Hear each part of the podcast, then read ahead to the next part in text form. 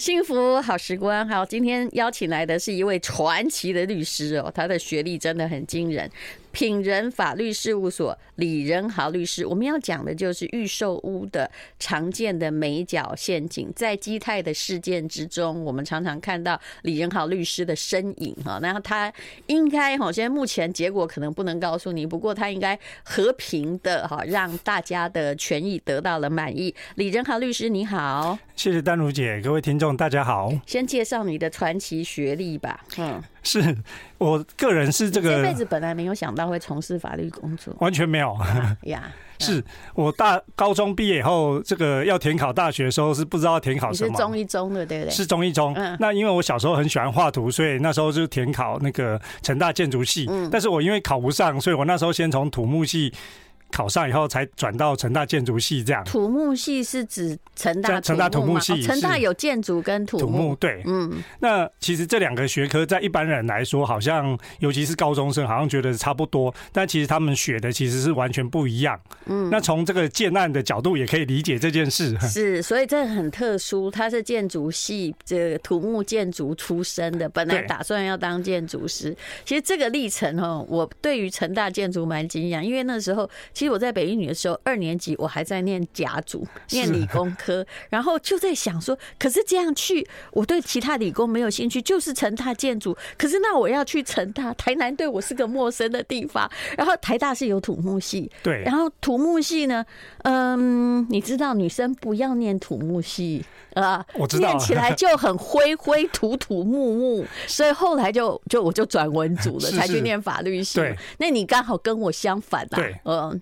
那你后来就是建筑师也考上了，是你有做过建筑业吗？我有做过建筑业十年，嗯。在这个国内数一数二的工程顾问公司叫中兴工程顾问，那我们公司的这个员工大概快一千八，快两千人。这样。那你做的是什么？我有做过这个捷运车站的设计啊，还有做过魏武营的专案管理。那真的是也都是公共工程很大的，很大的。可是后来为什么突然现在就变成？你现在看起来就是个律师啊？是，后来就是在这十年间发现这个工程真的有太多的美感，嗯，然后有太多的这个复杂性，因为工程。其实都是刻制化的，而且是在地性的，所以都是所有的人是一一手一草一木这样子把它新建起来的。而且你哦，那时候有很多的，我我不知道，我觉得去当一个公共工程的建筑师，你就是个螺丝钉，你能有的自由意志实在太少。哎，完全没有错。是不是，我当时做这个捷运车站的出入口，嗯，就是地下捷运车站的出入口。那时候以建筑系来说，我觉得那应该是大一、大二的设计。是，可是我们都是建筑师，那出捷运的出入口还被所有的人其实都可以叫你改来改去、改来改去这样。就是你好像一个专业绘图师那种感觉，对，是，对不对？嗯，我是有一种这种感觉，没错。所以你后来为了要求人生的出口，你去念台大的商学研究所，也就是你的 MBA 去念商。其实你也是讲，只是想找说。这是我年轻时候的志愿，但是我到底有没有转还，对吧？没错，而且因为那时候做公共工程是一堆人在做，所以想说可不可以从念商研所来学习一些管理的事物这样。但是商研所的确是很好的转还，也就是我念了商研所之后，哎，突然觉得人生好像又开了一只眼睛。是，但是后来觉得这个众人之事真的有时候很难管理，在这个公共工程专业管理上其实是有难度的这样。是，所以念了商研所之后，哎，你又开启了，其实至少。开启了念书的兴趣，你后来就去念法律的研究所。对，就正大的法学院的在职专班。嗯。然后拿到了法学硕士，可是从念法学硕士，很多人都去念在职专班，是是。然后希望，比如说我有医师朋友，他已经是院长了，他去念法学，因为听说这个医师常常被告到法院去，所以他想要自己了解一下，就不要那么的无知、跟茫然和惶恐。但是你却变律师了。因为我们那时候觉得这个有一种使命感呐，就是说工程啊、建筑这个行业怎么适用法律，其实是好像各说其词，大家都有大家的说法，所以我们希望从法律上找到一个这个法律的解释方法，这样。嗯，要对法律有兴趣真的不简单呐，哈，大部分人都是对哈，如果从政的人是对钻研法律漏洞有兴趣，我现在讲话怎么这么毒啊？但是真是事实，是是，对，因为你了解法律，你就想要知道哦，怎么样开脱啊，或者是怎么样防御嘛。大概是这样，可是你就因为考上律师之后，你就踏入律师的行业。可是事实上啊，大概十年前你在做职涯选择的时候，律师哦，台湾的诉讼案件已经没有那么多。是。哎，就僧多粥少，可是律师变好多，哦。对，越来越就是台湾的律师这个录取率应该也不低嘛，所以这个人数越来越多。但就是素养，就是每个人非常就是看个人啊。是是。素养，你知道现在律师高低差很多。对对。那你是一个从建筑出身的话，你现在自己在开律师事务所。啊是，嗯。但是因为这个法律的这个争议有各行各业都有，对。所以我们就是专门从事建筑啦、工程这方面，就没有接其他部分的领域。就是台湾的就有关于建筑或者是什么预收屋法律的大龙头就对了。不敢不敢，就是有很多这种情况，我们会希望说，从自己的专业本于刚刚说的初衷，就是我们希望这个工程建筑到底法律这件事怎么运用进去，我们希望可以贡献这部分的微薄之力。那。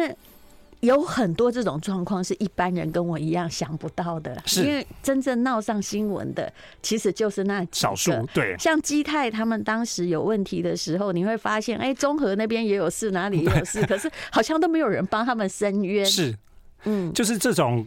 公安如果以公，其实这个建筑工程有很多争议。那我们刚刚刚讲的基泰只是公安事件的一环，它其实还有很多不同的面向的争议。这样，那问题是就是浮上新闻界的，往往都是这个冰山的一角而已。是。那我们讲到了基泰，其实我那时候一看就知道里面牵扯很多的法律问题。而我现在，因为我还是希望哦，就台湾这些，其实它不是不好的建商。是那很多法律问题也是本。本来就存在的，因为不好建商还有很多啦。我想你心里都知道，帮助大家搜取一下哈。那连他都出了这些问题，而且消费者常常会发现，就是哎，旁边他因为没有灌浆，然后被这个弄。I like 好，这个品人法律事务所的李仁豪律师，那么各位呃，其实这个法律事务所已经很忙了。不过刚刚有人问说，到底是哪一家？哈，品是三个口的那个品，是人是仁慈的人。如果你有任何什么预售屋啊，或者是建案的纠纷呢，你可以去问问他们。那么请问一下啊，在你经手的跟建筑相关的物件之中，是哪一种最多呀？嗯，呃，我们都是。呃，预售屋啦、成屋啦，或是新建中的啦，或是在建筑师设计阶段的，其实，在建筑物的生命周期的每一阶段，我们都有处理，而且都蛮有经验的。这样是。那以基泰事件而言呢，它会有出现一个问题，也就是说，哎，到最后哦，建设公司它无可归责。因为你签的契约中，或者是啊依照这个法律责任的归属，很可能是营造公司比较有问题。那么呃，当然可能建设公司就会觉得，嗯啊，你你住户本身没有损害啊，哈，我就不会赔你啊。对，这种状况不是只有基泰，我也不想把它当成一个针对个案来讲。那这种状况怎么办呢？其实，在台湾的损林事件嘛，哈，当然不止基泰这个，在所有的损林事件里面，我觉得比较对这个受灾。户有利的是，通常在法院的解释上啊，嗯，所有的这个起造人、承造人、监造人对于损害，通常要负连带责任这样。所以不管是营造厂、建商，甚至这个监造人，监造人通常是建筑师，这三个人都要负连带的责任。哦，所以那个建设公司也要，对不对？对。但是建筑师也有时候，你当然会觉得说，他可能在监督上有。比较没有照顾到全面的地方，不过他的确也很需要律师，因为。建筑师事务所通常资金不大，对，你一起连带责任，是谁能够活下去？是吧？这个当然就是一个产业面的问题啦。通常其实消费者买建商的案子，其实大部分都是看建商的品牌嘛。哈，在我们台湾的这个这个市场上，可是，在台湾目前的法令上啊，其实对于建商的管理啊，嗯相对于这个承造人就营造厂或是建筑师这个监造人来讲的话，其实这个建商的法律上的管制啊。给他的责任其实是相对比较低的啦，是是比较宽松的，对，比较宽松的。好，那我们再来问一个大家关心的问题：是如果不是受害人，你大概不太真的关心那个建案，对不对？那么现在以基泰来说，就旁边被损害的那些住户，对，那他已经就是呃，免你不能告诉我也就算了，没关系。就是他现在是可以成功都根嘛？嗯嗯，对，就是他非都根不可啦。对，基泰大直旁边的这几个受灾户，不管是倒塌或倾斜或受损的这一些啊，当然倒塌的，因为他势必房子就不在了嘛，哈，所以要重建。那他重建只有两个选择嘛，哈，一个就是照原来的状况去重建，那另外一个就是为了增加这个容积率奖励的话，他其实可能就是要都更这样子。是有哪个傻瓜会选一呢？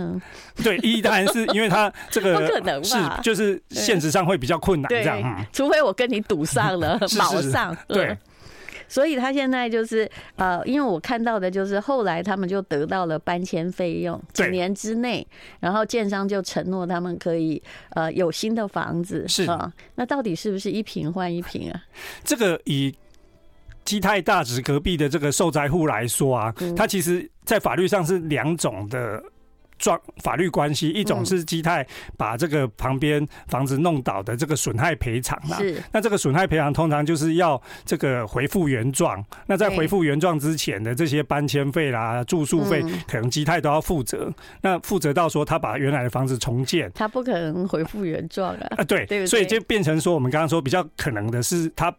配合基泰给他的损害赔偿，然后再加上都更的这个奖励，那来一起整合，一起做这样。所以可见大家就是在无奈中也只能接受一个选择，就是我们必须加速这个都更的进行。没错，是。这次看起来就是，哎，没有看到比较激烈的这种什么抗争出现。因为如果走到法院，当然这个诉讼就会很漫长，很漫长。就一搞你十年没房子住，对，所以就是变成大家可能昧于迫于这个现实的情况，然后综合的考量这样。嗯。嗯，我也必须说，这些受灾户其实他们的。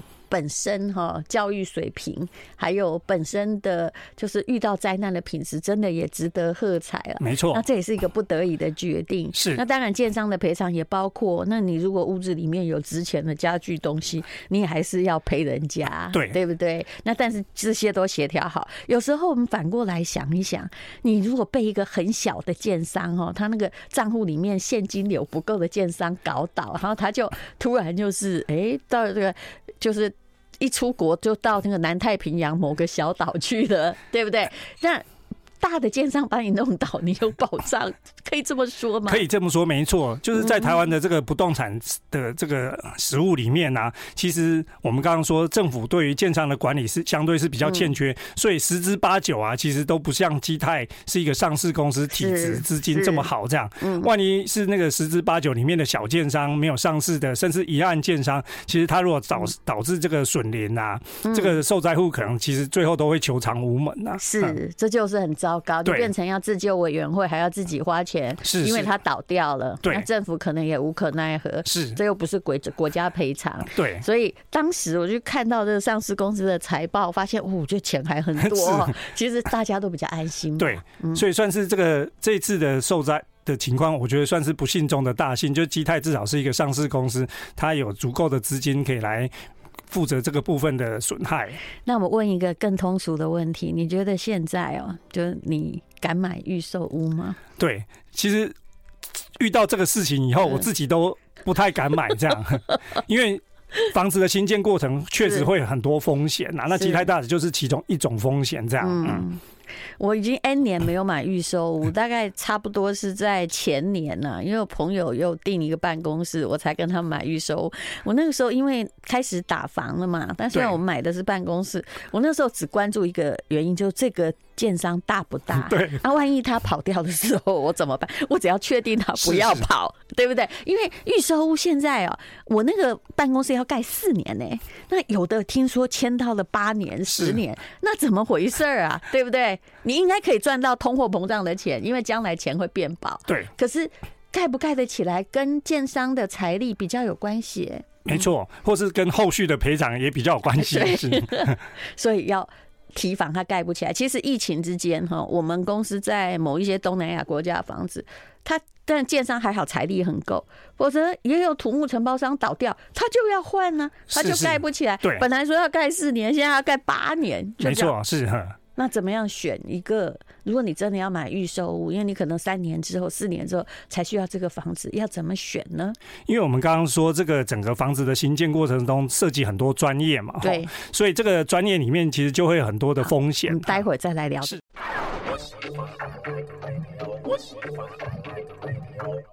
幸福好时光，好，今天是品人法律事务所李仁豪律师，请问一下，预售屋现在该怎么选？是我们刚刚提到说，一个建案的完成其实涉及很多专业嘛，哈，甚至建商把房子交给你之后，还有后续的管理维护，如果出现问题，其实通常我们要回过头找建商嘛，哈。那讲了这些，其实就是要提醒大家的这个建商的品牌跟他的责任感。我们是希望不要找，好不好？对不对？是。这才是一个主要目的。对，但如果真的要找这个预售屋的建商，我们就要找这个资金够、那品牌好，然后也重视商誉的这个建商，这样对，会解决问题。是，然后网络上不要有太多的负评，说他们每次都漏水。其实基泰如果好好解决这个问题，还是会有它的 credit 出现。是，当然，是不是？对，因为它本来就不是那些被诟病的建商。是是是，嗯，它算是就是 A 级的建商之一啦。哈，我没有买他的股票，不是在替他说话。但你什么要知道什么是 B 级、C 级的建商？真的拜托你就去看一下啊！之前我的经纪人有要帮我接一个案子，结果后来我们去调查说，哇，他的房子漏水状况很多。我说那拜托那个钱拜托你不要赚，我们不要代言，对，不然的话哈，我要万一比建商有名，他来找我，没错，是找建商。对，其实台湾的消费者买房子有时候就是看这个广告，看他的行销啦，因为我们对于这个建筑专业。其实不了解，就只能看外表这样。是，而且事实上哈，这些好的建商根本也不需要找代言人。对不起，我不是要把大家的这个谋生之道抹煞，是因为他本身就是有信用。对，像李律师说，他买的那个房子有在我家附近，那两百五十户，等我发现时，他卖光了，没错，是不是？对啊，或者就剩下少数那个几户很大的，需要比较多钱。对对对，是这样。是哈，嗯。所以其实我觉得，在台湾的不动产，我们要强调品牌啦。那个品牌其实就是长期累积。积下来，客户对他的信赖啦。嗯，那只是我觉得囿于现况，主要就是因为不动产太贵了，所以我们有时候经济能力没有办法负荷，所以就要买预售屋买梦想，对，是不希望被倒掉。是，事实上，如果你现在资金足够的话，我的建议是哈，你干脆不要买预售屋，嗯，这当然比较好，对不对？你就看得见嘛，对啊。嗯，然后可以排除施工中的所有的风险呐。听说你最近还接到一个案子，所以我一听就觉得，大家一听就会觉得，哇，这是怎么发现的？是什么案子呢？对，我们最近也有接到一个案子，就是这个住户在交屋后发现说，建商钢筋用错。这是怎么发现的？钢筋用错是说，当时的这个建造使照图说有要求，他们钢筋是要用高拉力，就品质比较好的钢筋。结果后来现场用的是中拉力钢筋，这样。那他怎样？他是把墙壁凿开发现，还是他在建造过程中有人去看，然后有专业人发现？这个发现是因为，就是钢筋在我们现在台湾的营建里面，它其实都要去给这个检验单位去检查，所以其实它检验的资料里面就。留存的，它是用中拉力，不是用高拉力，不是把墙壁凿开来。对对对，很多人都是把墙壁凿开，或者是毁损之后才看到说，哇，这里面是什么东西？对，有时候当然是要用这个破坏式的检验，这样。但是目前有时候是可以用非破坏式就可以检验一些施工瑕疵。检验报告，那显然也是相当专业人士在注意这个。那这怎么处理呢？又不能把房子重拆，反正中钢筋已经交屋了，那怎么办？所以这个案子因为。呃，事情很大条，后来只能去法院解决这样。那后来法院一审有判决的两个结果，一个结果就是要把这个中拉力修复成高拉力钢筋的这个结构补强的费用要给住户，这样建商要赔给住户。那另外一个赔偿就是这样会产生这个交易价值的减损，就是大家会觉得这个建案有污名了，所以大家不想要用市价，大家想要比市价更便宜的钱的这个价差，就是加污名化的价值减损。那法院认为说这两笔都要赔给这个住户这样。那到底差不多一户几平赔的多少钱？因为我现在在搜寻你那个建案，因为我们不能说嘛。对对，哎，这个是一个桃园的建案呐。那其实一审判决以后，发这个地方新闻媒体也有公布这个报告，就是判决的结果这样。那这个修复，如果我有三十平，大概可以赔多少钱？你只要我我想象一下，不要赔三万块。啊，不止不止，大概如果通常这个提告的里面，大概一户通常要赔个上百万以上，因为就是这两笔，一个就是把这个结构补强的费用，一个是价值减损的费用，这样。其实这个官司一定要打，而且也是一个警示。I like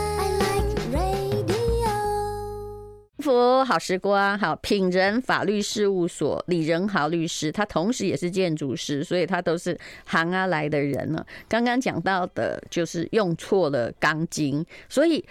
你交屋的时候，还要有人很努力的去看，去发现他的问题，对不对？对，以这个案子来说，是管委会他在做公社的点交的时候，刚好转到找到很专业的这个技师来做这部分的确认，嗯、那结果发现了这个瑕疵，这样。嗯，那你有没有什么要提醒？因为买房子还是人生大事。其实我后来就是我家之前我有买了一个书房嘛，然后后来台中也有一个，因为小孩去那里，老公也在中科上班，所以我就买了一间房。房子，后来我都自己不去点交，因为我看不出所以然。我请专业人士去点交。是，嗯，对，现在很多的这个交屋都有这个专门的点交公司嘛，哈。对。可是比较遗憾的就是，因为这个时间跟精力有限，他们可能就是点外表而已。像我们刚刚说的这个用错钢筋，它其实是在结构体里面嘛，哈。那这种的，就很不幸的卖给一个建筑师之类的。像这种其实就如果是。眼睛看不到的，其实就很难发现。是，而且通常眼睛看不到的啊，这种问题才是大问题。这样。对，所以我一直觉得说，我这个能发现真的是太了不起。对对对，嗯，那刚刚丹如姐有讲到嘛，哈，其实这个就是要提告来警惕说，业界如果这种不孝的厂商，或是营造厂，或是建商，其实可以有这个指标性的这个警惕的案子在那边，那以后大家其实就会比较小心谨慎行事。可是这个案子告了几年呢？对，提告其实通常就会旷日费时，主要 原因是民事的。对，这个一个审级通常就是快两年了这样。那现在现在。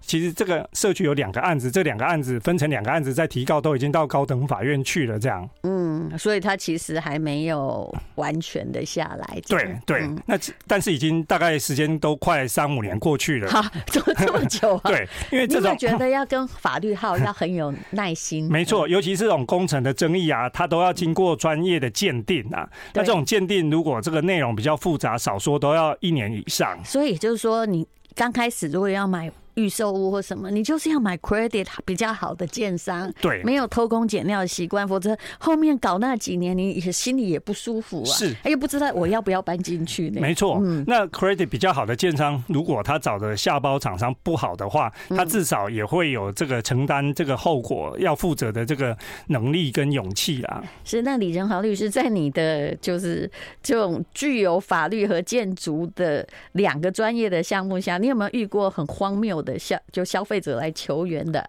其他案子，不是这种大批建案的。是，呃，荒谬面是在消费者上的这个部分吗？啊，不是啊，就是他发现他的权益受损，他自己吓得呃这个目瞪口呆，说怎么会买到这样房子？会吗？其实。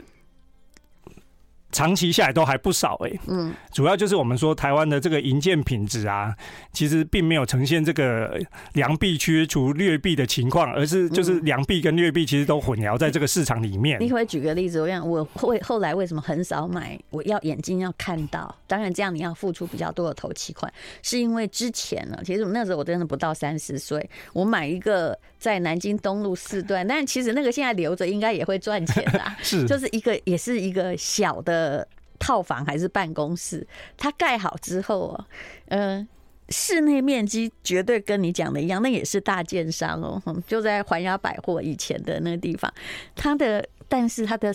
窗户是往内缩的，把你整个上头削一半，室内还是一样。你应该也遇过这种很荒谬的吧？有很多很荒谬的啦，例如说像刚刚淡如姐的，可能就是净高不够，开窗的净 宽不够。本来不是说要三米多嘛，哈，怎么现在怎么变这么矮？对不对？就是这个，只要不同的工项，它之间没有整合好，都会发生这个情况。那我们最近有发现一个比较荒谬的，就是套房的这个马桶发现这个粪水外溢的情况。一个月还出现两次，那这个问题就是管线没弄好。对，就是管线粪管里面居然有堵塞的这个废弃物这样，嗯、那导致这个最低楼层的那个楼层的住宅，它的这个马桶就产生粪水外溢的情况。那这应该还好，这应该是可以修的，不需要整栋拆、啊。对对，这个只要把这个堵塞物把它清除，其实就可以了哈、嗯。其实我也遇过，嗯，就是以前在宜兰，就是 N 年前有那个民宿的时候，那因因为一整栋是你的比较好找，结果后来去清的时候，发现有工人在里面塞保特瓶。对对，他可能就被积欠工资还是什么，对那件。商不满，是他就下这个狠手。对，不久你刚开始没有问题，后来你就死很惨。对，像这种管线啊，其实它里面不要堵塞是基本的嘛。可是有时候其实不管是施工中或是使用中，不小心如果把东西丢到管线里面，其实都会有这种情况。这样，嗯，有没有觉得其实管理公司是谁也很重要？没错，像这种管线啊，尤其现在大楼很多机电的设施嘛，哈，这个机电怎么去使用，正确的使用，其实都很重要。但那个管理公司如果不专业，其实他在管理这个部分如果有疏失，其实通常住户也不晓得，对，不知道要找谁。对，如果只是一个杯杯，你很难叫他去，就说哦，这个马桶每一户都外溢，那现在怎么办？他还是要叫你自己修。是，没错，哈，嗯。好，就是但是呢，管理很好啊。像我自己有一个就是书房哦，就是这样。嗯，他管理很好，可是现在通膨嘛，管理费呢本来觉得很便宜，一瓶才一百块钱，就是在台北就是蛋白区算便宜，对，就马上变成一百五，因为我们入不敷出。是。因为现在就是管理费来说，所有的都要管嘛，哈，包括小到这个电扶梯的这个机电的保养嘛，哈，到这个空调，其实这些都要保养嘛，哈，或是消防设施这个部分，所以这个部分其实都要有专业的人投入，那其实这个都是成本啊。嗯，管理费也是一个会跟着通膨一起出来的东西。我有个朋友，他爸爸对他真的很好，因为是独子。他买了那个类似文华院或地保给他，他后来发现说他缴的管理费比他薪水高，那这摊到底该接还不该接，真是有钱人的烦恼。对对，但是不管是。其实现在比较平价的社区，它的管理费也都不便宜啦。因为这个整个社区管理真的是一定的成本需要这样。那我们说，如果管理费比较低，可能找到比较不是那么专业的物管公司，那他管理的这个我们社区的这个共有的设备，其实就会有这个管理不当的问题。所以我觉得未来的住宅哈，如果它的增值性很好，答案就是你说你买的预售屋有两百五十户，对，因为越大型的社区越好汇集足够的钱来管理，是 是。是不是？嗯，就会变成是这样，大家就比较容易分摊。然后以前我们不是台湾最喜欢一户就是一栋，那个叫独门独户嘛，对，那个就会没有人管理。这是未来的从物管的角度来说，是会有这种趋势。嗯，所以不久之后你会发现，就是你还是呃理想的住宅会变成就是昂贵的大社区。是是是，你才会有真正的持久性的品质。对，因为管理也是维持房价。